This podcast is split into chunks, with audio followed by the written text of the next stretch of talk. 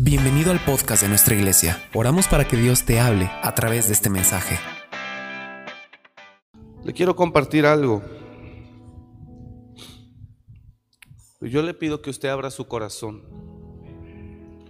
Cuando yo le pido que abra su corazón, significa que esté dispuesto a ser honesto con usted mismo y recibir el consejo o la palabra.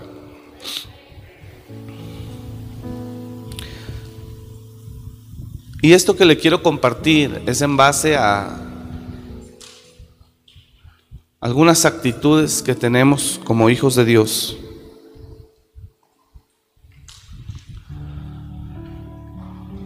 que no son correctas.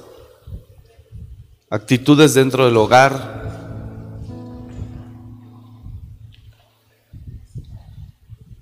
dentro de casa.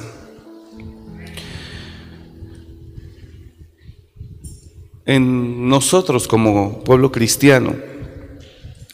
Y me interesa que usted y yo seamos honestos para entender y reconocer que necesitamos ayuda.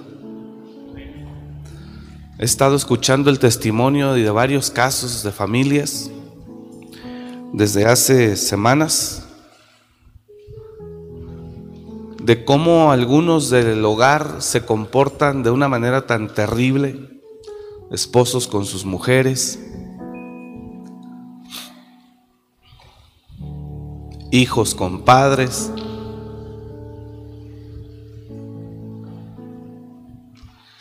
Y no queremos reconocer que tenemos un conflicto de carácter.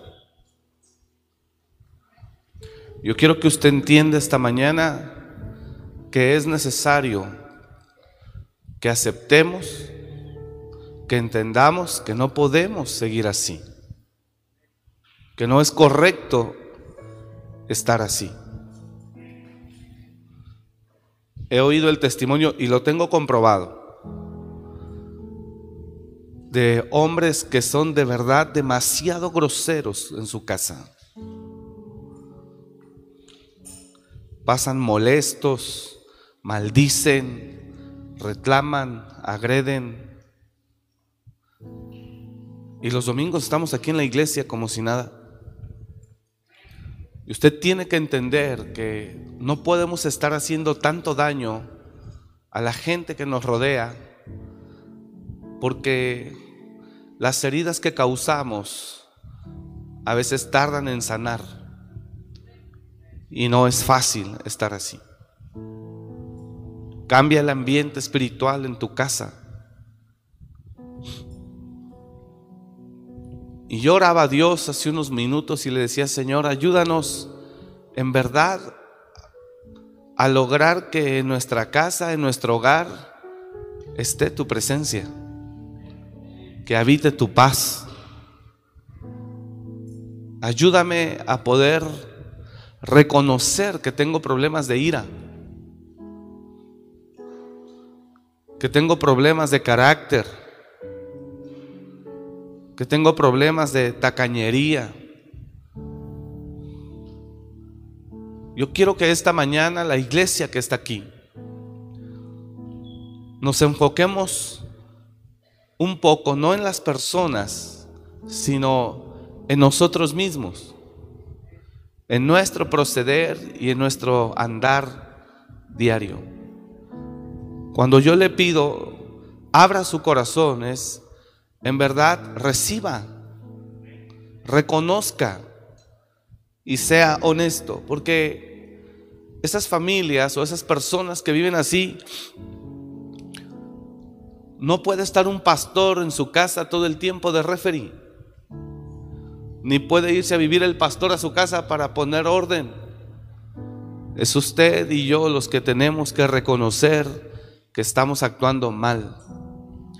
Y oro a Dios esta mañana para que Él le haga entender, nos haga entender que no podemos seguir así.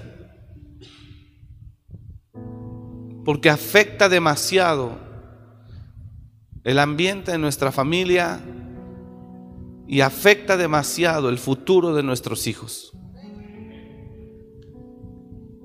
Así que es importante, lo voy a decir con una palabra y hablo de gente que sirve también en la, en la iglesia. Gente que aquí da una cara, pero en su casa son groseros como no tiene una idea con sus esposas. Que vienen y sirven o, está, o se congregan y en su casa son simplemente otros. Y es para usted esta palabra. Usted necesita ayuda. Y usted necesita ir a Dios. Y necesita pedirle que lo ayude a cambiar. Que usted no puede ni debe ser el mismo. No solamente estoy hablando esto por testimonios o cosas que hemos visto o atendido, casos, sino porque el Espíritu me lo pone. Esto no fue de ayer, esto es de hace semanas. Pero es ahora cuando el Señor me pone que yo hable esto. Usted tiene que hacer una revisión continua en su forma de ser y en su forma de vivir. El asunto no tiene que ver con los demás, tiene que ver con nosotros, contigo, con usted. Y usted tiene que hacer una revisión profunda de su vida, de su conducta, cómo le habla a sus hijos, cómo le habla a su esposo, cómo trata a su familia, a su mujer, Usted tiene que hacer una revisión profunda porque eso es lo más importante en su vida. Lo más importante en su vida no es el trabajo ni el dinero. Lo más importante en su vida es estar bien con los suyos. Tener paz en casa. Yo le pido que esta mañana usted sea humilde para recibir la palabra. El viernes eh, por la tarde platicaba con el dueño de la parte de acá atrás,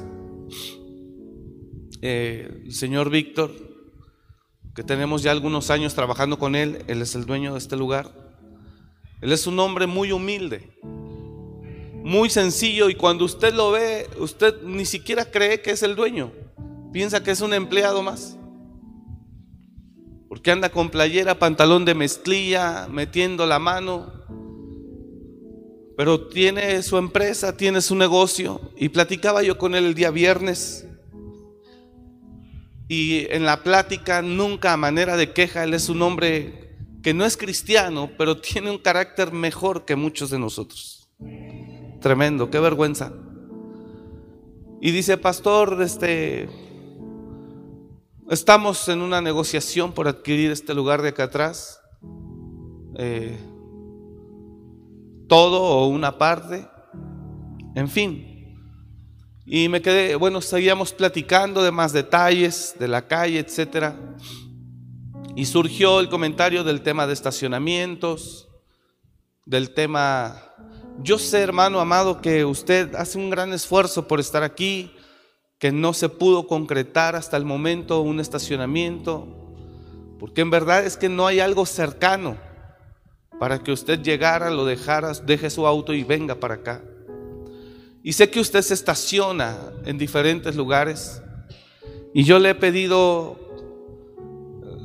primero yo valoro mucho y reconozco el sacrificio y el esfuerzo que usted hace por venir aquí y bendigo su vida de verdad.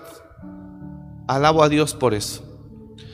Pero le he pedido dos cosas. Le he dicho, nunca deje objetos visibles dentro de su vehículo.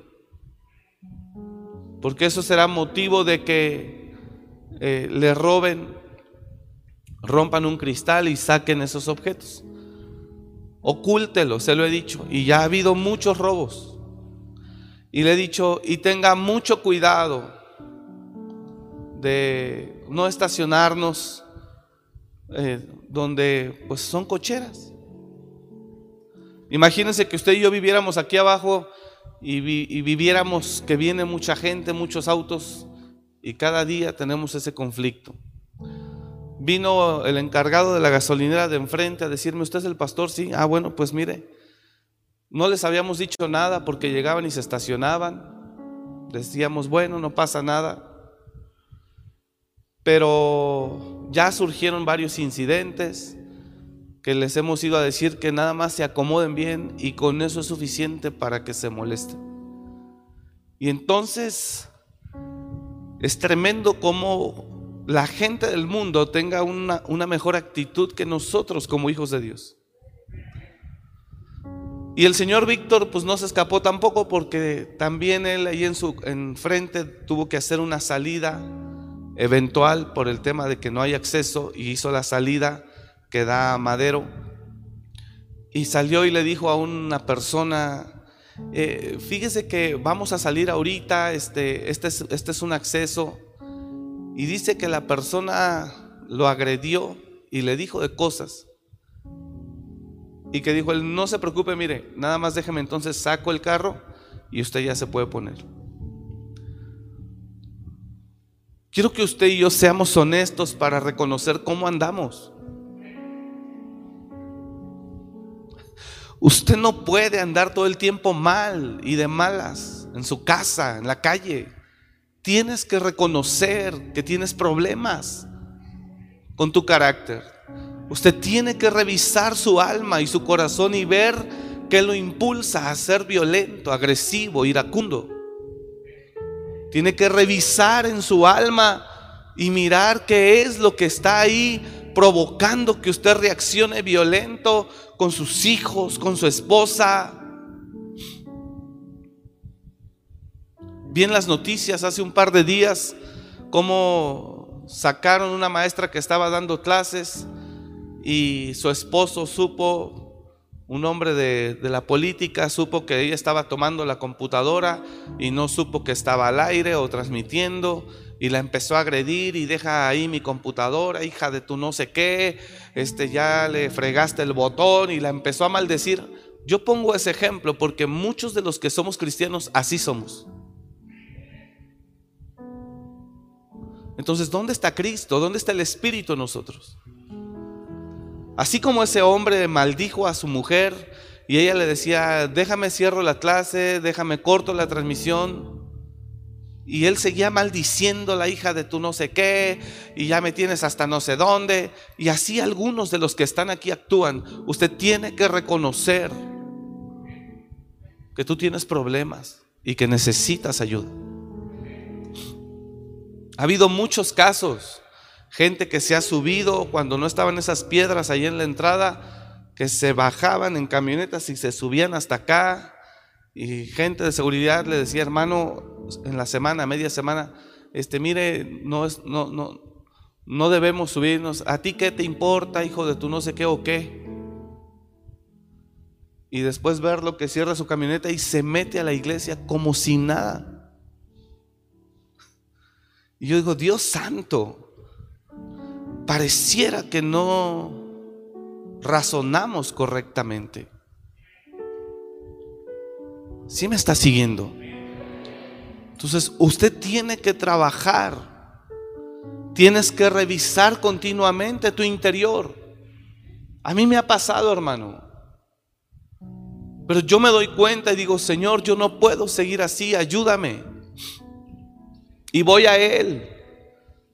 Porque no me gusta estar así, sentirme estresado, molesto de todo. Y usted y yo tenemos un gran Dios que está dispuesto a consolarnos, a fortalecernos, a sanarnos, a bendecirnos, a tocarnos. Tenemos un Dios que nos ama y que Él está ahí dispuesto para que usted reciba de su presencia y le dé paz. Así que le pido que esta mañana usted abra su corazón, sea humilde y reciba la palabra. No podemos seguir actuando así. No podemos seguir actuando así. No puedes seguir actuando así. No puedes estar en tu casa todo el tiempo mal. Reconoce que tienes problemas de carácter, de ira.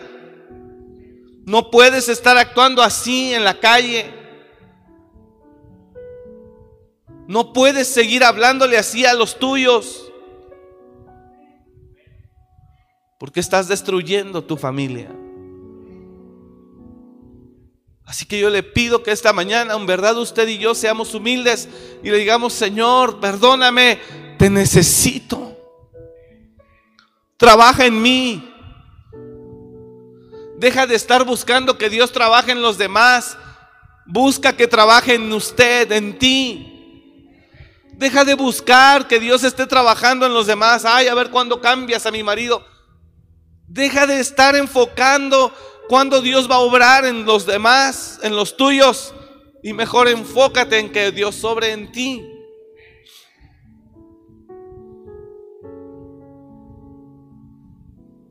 Señor, ayúdanos a ser buenas personas. Ayúdanos, Señor, a que tu Espíritu habite en nosotros. Ayúdanos que tu presencia habite en nosotros. Queremos ser mejores personas. ¿Alguien está aquí? No podemos seguir así, hermanos. Porque por esa razón el mundo nos llama hipócritas. No podemos ser así. Yo sé que Dios es un Dios de orden. Yo sé que las cosas, la vida lleva un orden. Tenemos que ser responsables. Pero una cosa es eso y otra cosa es ver cómo le hablas a tus hijos. Una cosa es eso y otra cosa es ver cómo le hablas a tu esposa. O a tu esposo. Así que yo le pido que esta mañana usted reflexione y reconozcamos con humildad que no podemos seguir así, que necesitamos empaparnos de su presencia, del Espíritu Santo que venga a nosotros, nos llene de su amor, de su paz. No puedes seguir aquí en la iglesia aparentemente amable, atento y llegas a casa y maldices y agredes y violentas.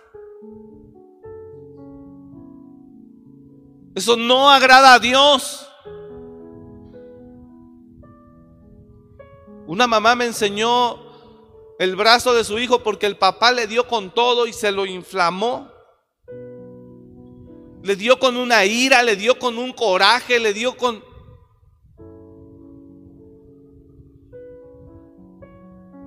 Le tiró un palo y, el, su hijo puso el brazo y le pegó aquí, se lo rompió y le inflamó todo esto. Hasta en problemas legales se puede meter.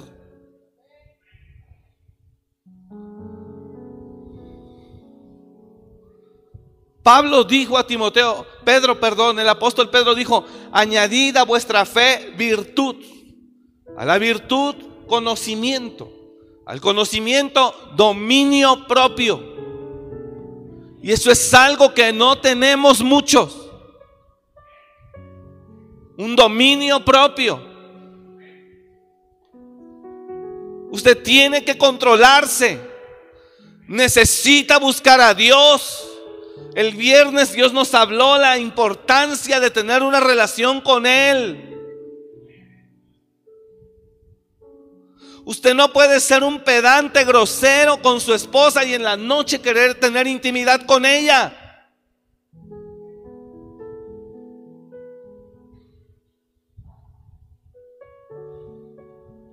Y es que si no se nos dice aquí, ¿dónde se nos dice? Donde quizá existe la posibilidad, donde quizá existe la posibilidad de que pueda recibir un poco la palabra o el consejo o la exhortación es aquí. Porque si se lo dice alguien allá afuera, usted tranquilo dice, ¿qué te importa mi vida? ¿Tú qué te metes? A ti no te interesa. No podemos seguir así. Porque vas a vivir las consecuencias de eso. Y vas a terminar solo. Y tus hijos te van a aborrecer. Tu mujer no te querrá cerca. No te quejes si después te quedas solo, porque por tu soberbia y orgullo no quieres reconocer que estás mal y que estás actuando mal. No te quejes después. Pedro dijo, vosotros también poniendo toda diligencia, todo interés, toda atención, vosotros también poniendo toda diligencia, toda su atención, su interés, por esto mismo, añadida a vuestra fe virtud. Alguien que pueda reconocer tu proceder esa es una virtud, una habilidad, un don, un talento. Añadida a vuestra fe virtud, a la virtud conocimiento. El conocimiento nos da la capacidad de tener un entendimiento y el entendimiento nos conduce a tener un equilibrio en la vida. Al conocimiento, dominio propio.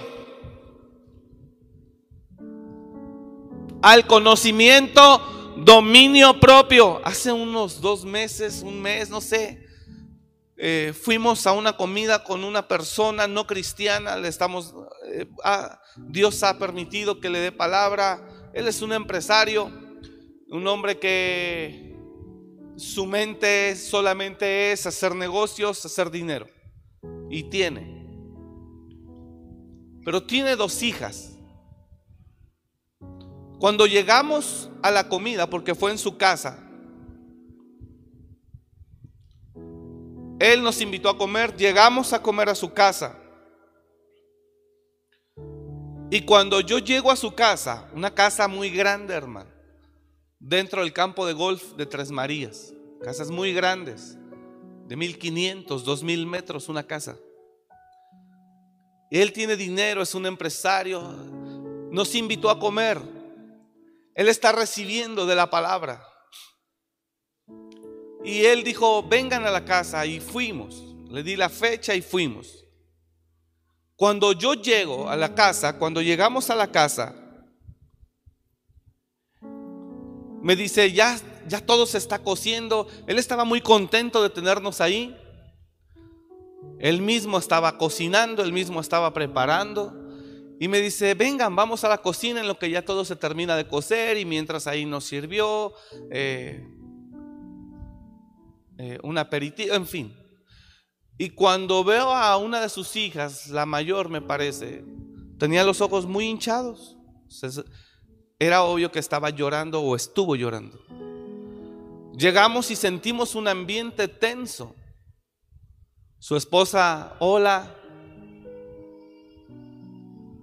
¿Sabe cómo nos vieron? Ellos nos vieron como una esperanza, ella y sus hijas. Decían, auxilio, alguien hable con mi papá.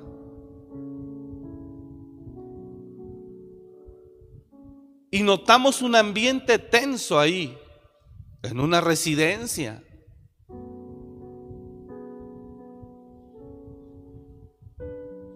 un ambiente tenso. La niña, bueno, la joven con los ojos hinchados, la otra niña llena de inseguridad, tímida, y la esposa queriéndose hacerla amable, pero detectando nosotros que algo ocurre. ¿Sabes quién causaba todo eso? ¿Quién lo causa? Su esposo.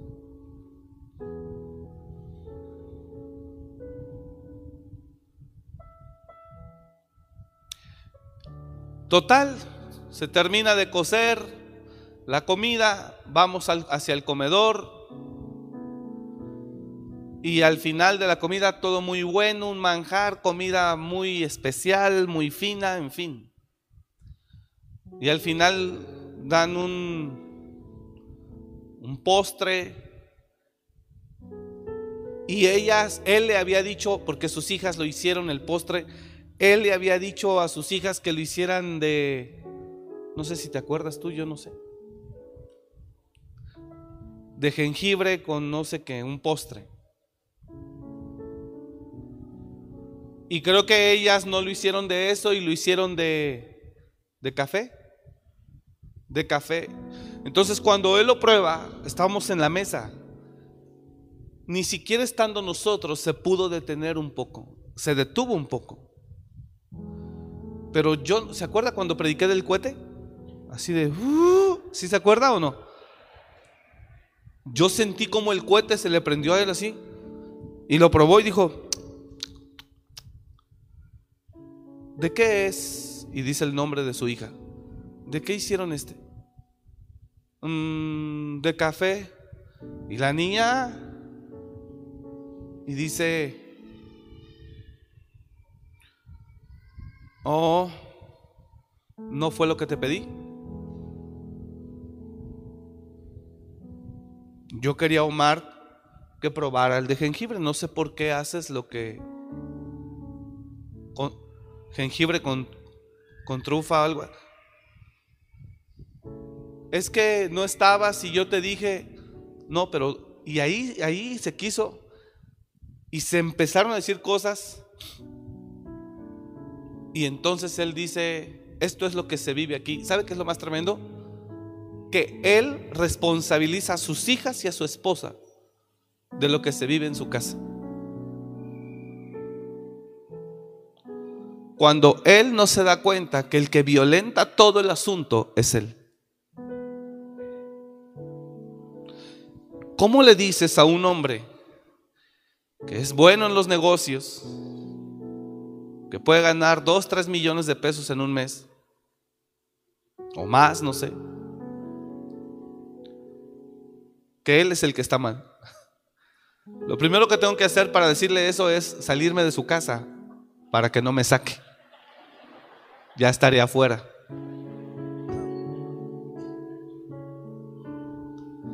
¿Sabes qué me dijo? Me dijo, ellas tienen que ser las mejores, no importa que me odien. Y le dije, no tienes que sacrificarte tú para que ellas sean mejores. Hay otras formas de que sean las mejores y te amen y te admiren. Se le llenaron sus ojos de, la, de agua, de lágrimas, y lloró.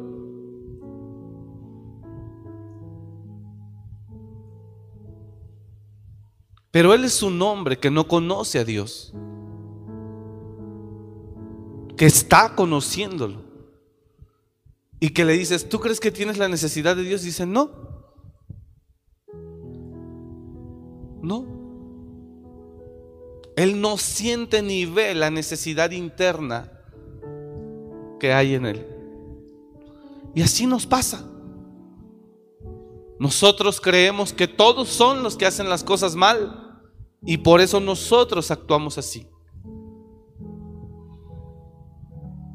Pero no, hermanos. Es muy probable que haya algo mal dentro de nosotros. ¿Está aquí? Así que yo quiero que usted esta mañana, con humildad, seamos honestos y le pidamos a Dios que nos ayude a ser mejores. Que nos ayude a ver qué hay en nuestra alma y poder sacarlo. Se me acercó la esposa de un hermano. Ay, pastor, mi esposo no quiso venir a la reunión. Era una reunión especial.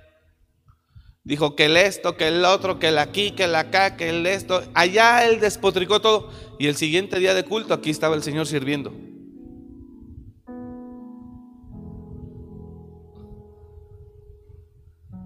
Qué tremendo. Qué tremenda bipolaridad. Qué tremenda inestabilidad. Doble personalidad. No podemos vivir así. Imagínate lo que piensa tu esposa cuando durante toda la semana tú le estás gritando o hablando enfadado. Toda la semana. Que no, que ya te dije, ah, ¿cómo es posible? Siempre estás fregando, siempre estás... Y está con groserías. Pero el sábado que va a llegar el compadre, él se levanta contento. Mi amor, ¿en qué te ayudo? Mi vida, pásele, compadre. Sí, mi amor. Y, y la esposa toda la semana la tupió el marido. Pero el sábado, porque está la comadre y el compadre, él anda muy amable. ¿Sabes que eso provoca que ella te odie más? Porque te dice en su interior que eres la persona más hipócrita que existe. Eso duele, no te duele que piensen eso de ti. Entonces cambia. No puedes ser un hipócrita. Perdón que esté hablando así de fuerte, pero es horrible. Es horrible que tu papá te trate de la patada o trate de la patada a sus hijos toda la semana y el sábado que llega visita, el papá está muy amable con ellos. ¿No te duele que tus hijos piensen que eres un hipócrita? Porque lo piensan, si usted no sabe, aquí o lo imaginaba, bueno, ya no lo imagine, créalo, se lo estoy diciendo. A mí no me gustaría. A mí no me gustaría que Silvia toda la semana me pase odiando. Y el sábado que llegan mis papás, yo ande muy contento, que te ayudo. Porque ella va a decir, hipócrita. Y ella va a decir aquí en la iglesia, mm, si lo conocieran, al desgraciado ese que habla ahí enfrente. ¿Está entendiendo? Usted y yo tenemos la responsabilidad de cuidar eso. Y a todos nos pasa, ¿eh? Todos hemos fallado. Pero tienes que enfocarte y trabajar. Porque no puedes seguir así. ¿Cuántos hemos pensado en algún momento que nuestro ser querido, llámese padre, hijo, llámese padre o cónyuge, en algún momento lo hemos visto como un hipócrita? Levante su mano.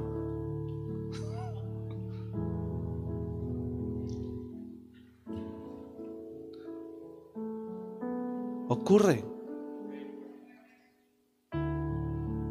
Por eso es importante que usted empiece y comience a comprender y a entender. Cierra sus ojos. Incline su rostro. Señor,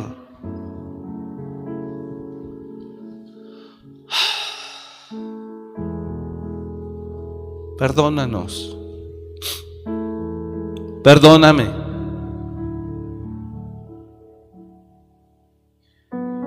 Esta palabra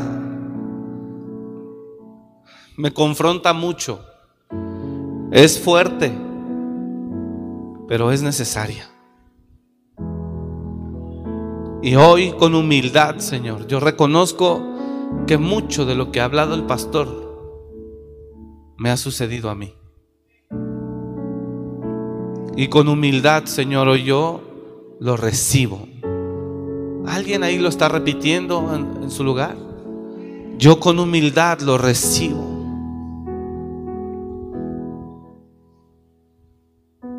Y te pido con todo mi corazón, ayúdame. Ya no quiero ser así. Te pido con todo mi corazón, ayúdame. Ya no quiero ser así.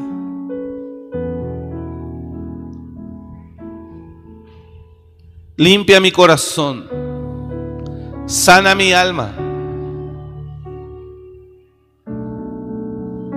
Ayúdame a poder perdonar también, Señor, a quienes me han lastimado o de quienes me he sentido herido. Pero yo no puedo estar actuando así, Señor. No permitas, Señor, que yo siga así. Perdóname en el nombre de Jesús, te lo pido. Ayúdame, Señor, ya no quiero ser el mismo. Te necesito, Espíritu Santo. Te necesito, Señor. Ven, Padre, a mi vida, a mi corazón. Yo te invoco esta mañana. Yo te invoco esta mañana. Ven, Señor. Cámbiame, transfórmame, purifícame, límpiame. Por favor, Señor, ayúdame a ser un buen hombre. Vamos, dígaselo ahí. Ayúdame a ser un buen padre, ayúdame a ser un buen hombre, un buen hijo. Ayúdame a ser una buena persona. Ayúdame, Señor. Ven en el nombre de Jesús, ven a mi vida, Espíritu Santo. No puedo seguir así. No puedo seguir así en el trabajo, en la casa en la calle. No puedo seguir así. Ven, Señor, te necesito. Necesito una intervención en mi vida. Una intervención tuya en mi vida, en mi casa, en mi familia. Reconozco, Señor. Reconozco que yo soy el que he fallado que no tengo dominio, que no tengo control. Reconozco, Señor, que me domina la ira, el carácter.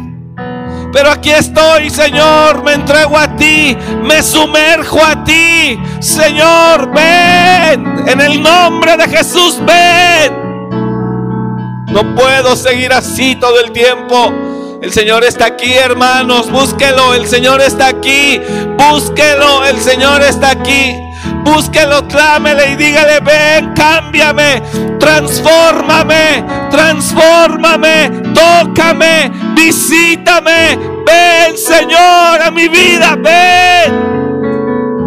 Usted lo necesita, iglesia. Usted necesita, iglesia, al Señor en su vida. Ven, invítelo, dígale. Yo quiero que mi familia me ame, no que me odie. Quiero que mi familia me acepte, no que me rechace. Ven, Señor, necesito de ti.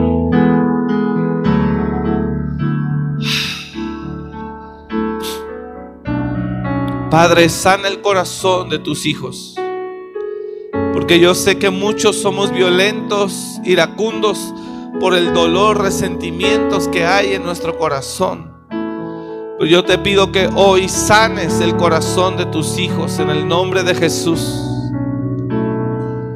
Que sanes el corazón de tus hijos y te lleves, Señor, todo dolor. Llévalos al perdón, Padre. Que puedan perdonar a quienes les han lastimado. Que puedan perdonar a quienes les han herido que puedan perdonar. Yo sé que tal vez tú eres así, eh, iracunda, eh, te molesta todo porque estás lastimada. Vamos, perdona a quien te haya lastimado.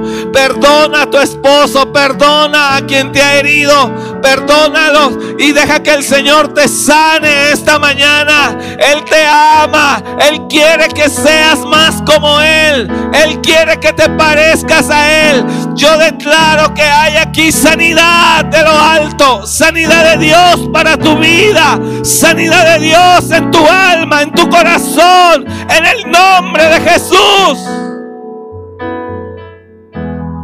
Deje que el Señor se lleve todo eso. Padre, toca, toca el corazón de tus hijos.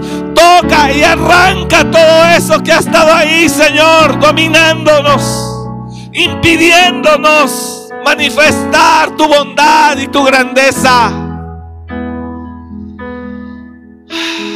Te lo pedimos en el nombre de Jesús. En el nombre de Jesús.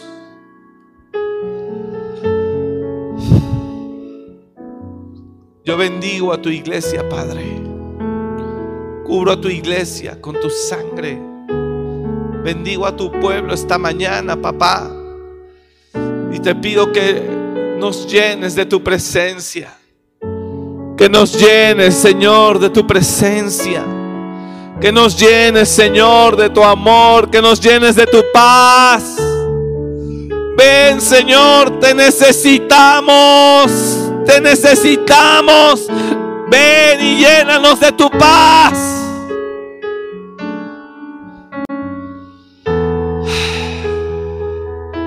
Toma nuestras vidas en el nombre de Jesús.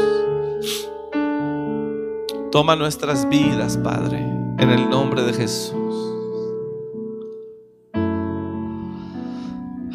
Y ayúdanos a ser humildes para reconocer.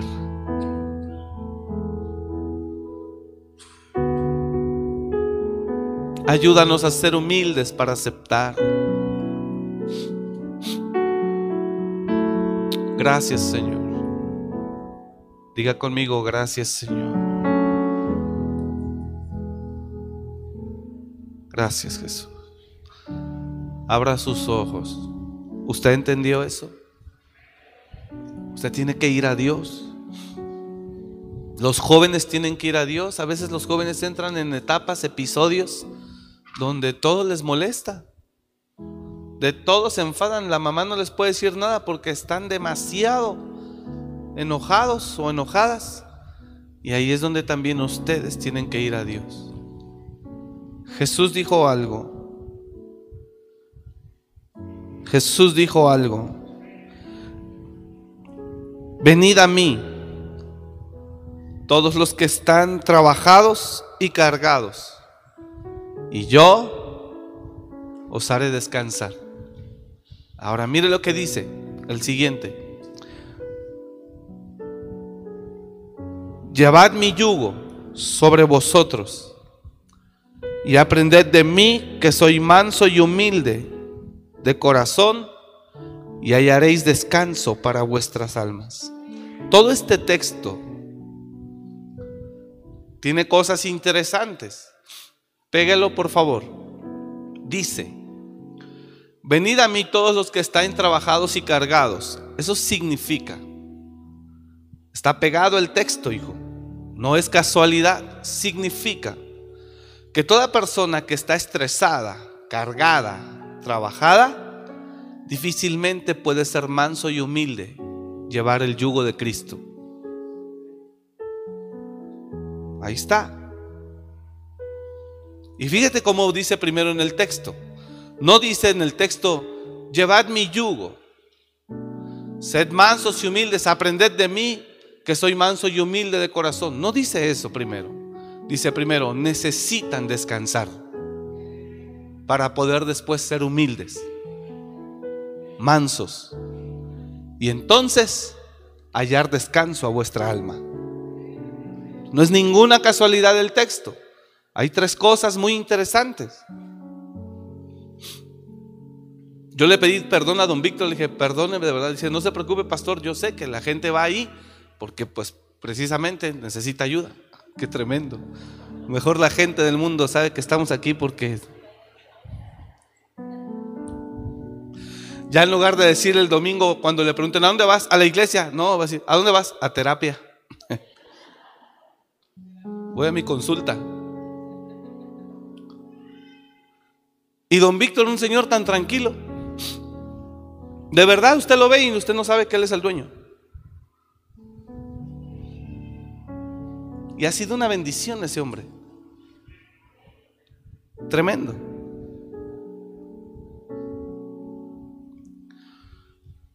Venid a mí todos los que estáis trabajados y cargados, y yo os haré descansar. Es necesario descansar. Liberar. Y luego dice, llevad mi yugo sobre vosotros y aprended de mí. Pero ya descansado, ya puedes llevar el yugo de Cristo. ¿Cuál es el yugo de Cristo? Mansedumbre y humildad. Y el yugo es algo que sujeta a las personas a no salirse de esa actitud humilde y mansa.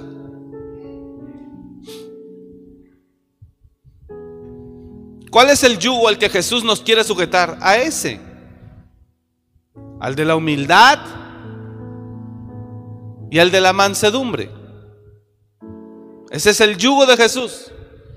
Pero nadie que esté cargado y estresado puede ser manso y humilde. Por eso dice primero descansen, vengan. Y después sean humildes y mansos. Y siendo mansos y humildes hallarán descanso para su alma. ¿Me está siguiendo? Y eso es algo que usted y yo debemos de cuidar. Yo sé que hay, hay momentos donde estamos demasiado estresados y aquí quiero darle un consejo. Por favor, hágalo. No sabe cómo le va a ayudar mucho. Haga este consejo que le voy a dar, no sabe cómo le va a ayudar mucho. No viva su vida con su economía al máximo límite. No lo haga porque eso estresa. Es decir, si ganas 8 mil al mes y tus gastos están ahí al mismo, tú vas a vivir presionado todo el tiempo. Usted tiene que buscar la forma.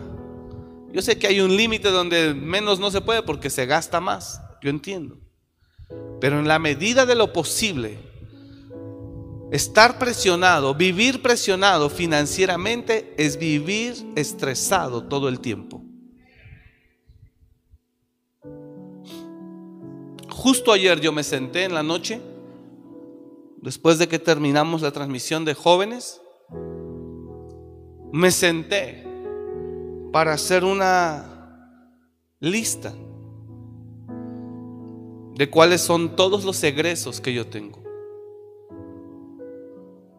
Los que saben de economía dicen que le pueden otorgar un crédito para que se ocupe solo el 30% de su ingreso.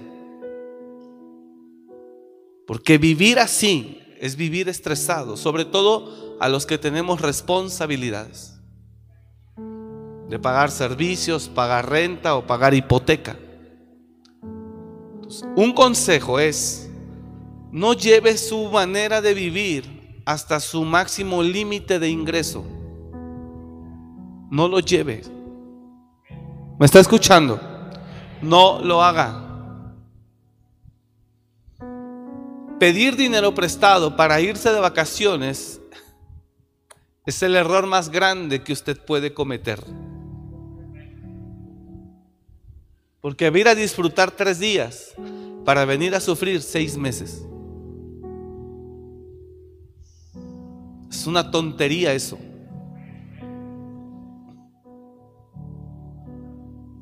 Eso es una tontería. Y la parte económica, por supuesto que la estoy mencionando porque es una parte que le da seguridad al ser humano. Le da paz. Cuando el hombre trae dinero anda tranquilo. El papá anda más tranquilo. Pero cuando el hombre está presionado, su esposa se casó con usted porque usted la hacía reír, porque usted andaba contento, porque usted era alegre. Pero ahora cuando usted anda presionado, no hay una bromita que salga de usted. Es más, todo le enfada. Porque usted ha llevado su manera de vivir al máximo límite de su ingreso. Ese es un error enorme. Dice alguien, es que si no, no mejoro mi calidad de vida. ¿Cómo vas a mejorar tu calidad de vida estando en una casa más grande, mejores muebles, cuando pierdes la paz interior? ¿Cómo estás mejorando tu calidad de vida? Por Dios santo, eso es una locura. Señores, la calidad de vida no nos la da lo que nos rodea, sino el interior y la paz que habita dentro de uno. Entonces, si tú dices, voy a hacer el esfuerzo de obtener este auto, aunque lo que voy a pagar me va a dejar sin calcetines toda la quincena. Porque la idea es subir. ¿Subir a dónde? Porque la idea es mejorar te lo van a terminar quitando. Y tú te vas a subir al carro tieso de preocupaciones. Pero tienes carro. Es que es para mejorar la calidad de vida. Mejorar la calidad de vida adquiriendo más preocupaciones es absurdo. Entonces, esa parte, si me está escuchando? Esa parte usted la tiene que cuidar. ¿Puedo tener esto? Sí. Lo que usted quiera. ¿Puedo tener esto? Sí. Que no afecte esto. Porque si por obtener esto se afecta esto, el cara y se ve reflejado en ira, en carácter, en desesperación, en molestia, en preocupación, en estrés, olvídese, usted hizo un mal negocio. Eso es una locura.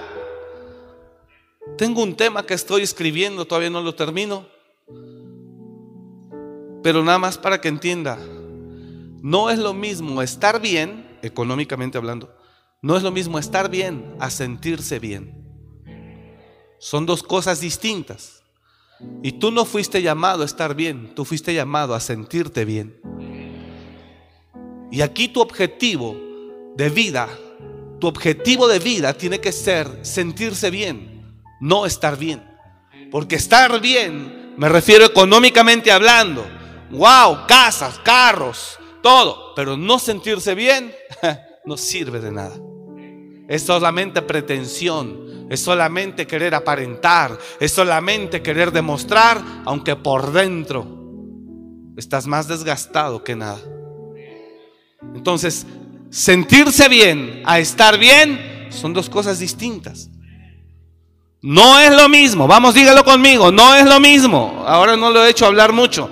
Diga conmigo, no es lo mismo. Diga al de al lado, no es lo mismo estar bien que sentirse bien. Dile al de al y fuimos llamados a sentirnos bien.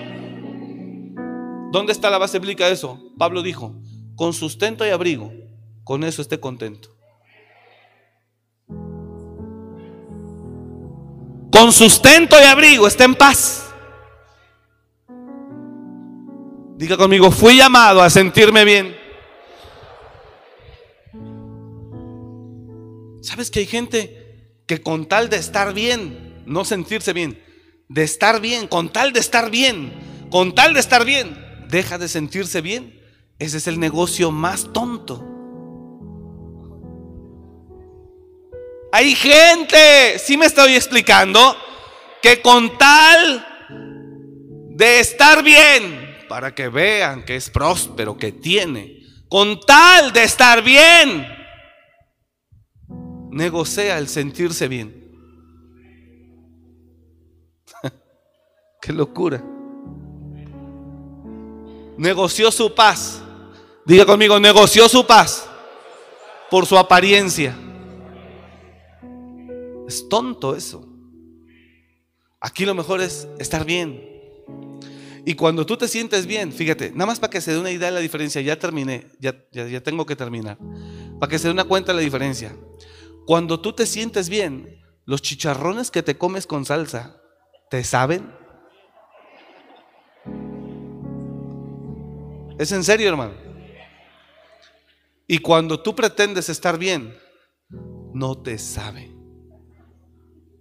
Porque solo aparentas que tienes una vida mejor, pero no la disfrutas. ¿Por qué?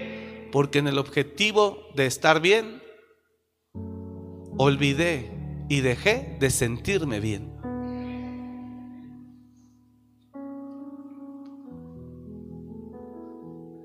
Lo que nos hace felices es lo que hay dentro de nosotros.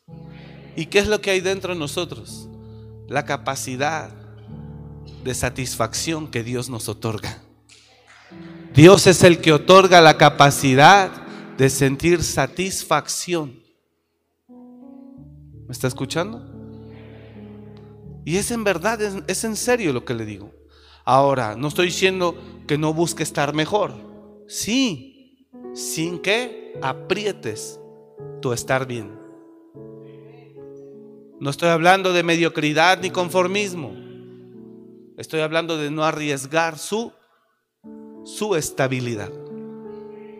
Voy a comprar esto, Sí, sin arriesgar mi estabilidad. ¿Me estoy explicando? ¿Puede comprar aquello? Sí, sin arriesgar su estabilidad, porque su estabilidad es la que le concede sentirse bien.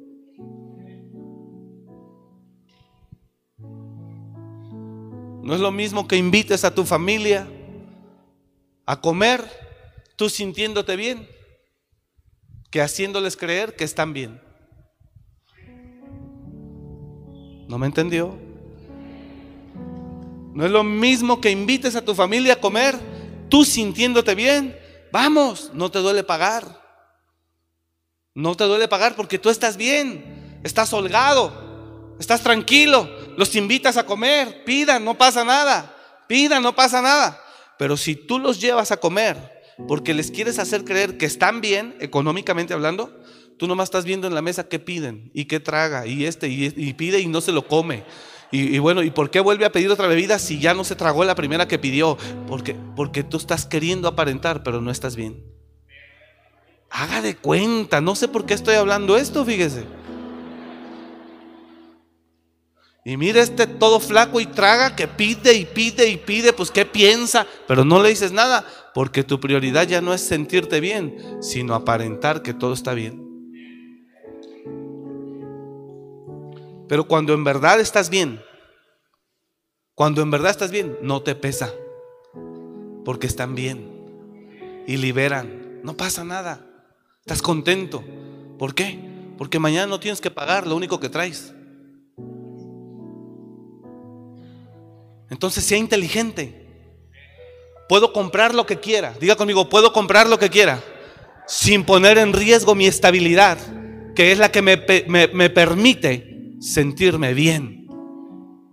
¿Captó? Denle un aplauso a Dios entonces. Cuídese. ¿Por qué le hablé de esto, hermano? Concluyo. ¿Por qué le hablé de este punto? Porque ese es un punto de quiebre para la actitud, el carácter, comportamiento dentro del hogar. Es un punto. Si, si el esposo se siente bien, él va a estar tranquilo en casa. Pero si el esposo vive la raya, al límite, al límite, al límite, al límite, al límite, al límite, al límite, va a andar muy estresado todo el tiempo. Porque el cansancio físico por el trabajo le va a pasar la factura. Se va a hartar. Le va a pesar a usted y sus hijos. Está enfadado. Pero si el marido vive así, no viven con lujos, viven de acuerdo a la posición que Dios les ha entregado. Entonces ustedes estarán contentos todos. Así que haga los ajustes pertinentes. Dije, haga los ajustes pertinentes. Alíñese. Busque al Señor, deje que Dios lo llene y lo sane y hallará descanso para su alma. Póngase de pie, por favor.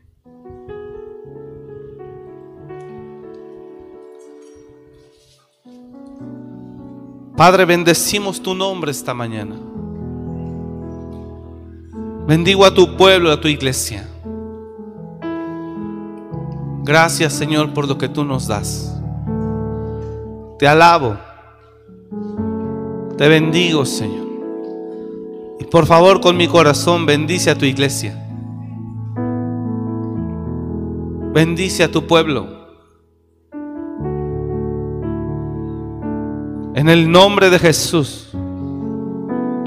Y que esta palabra ellos la tengan presente. Que trabajemos cada día en nuestro interior. Porque no podemos andar mal todo el tiempo. No podemos andar mal con una actitud mala todo el tiempo. Ayúdanos, Señor. Gracias, Padre. Bendigo a tu iglesia. Pero sobre todo bendigo tu nombre. Gracias por escuchar este mensaje. Comparte y suscríbete. Para más información de nuestro ministerio visita www.amoryrestauracionmorelia.org.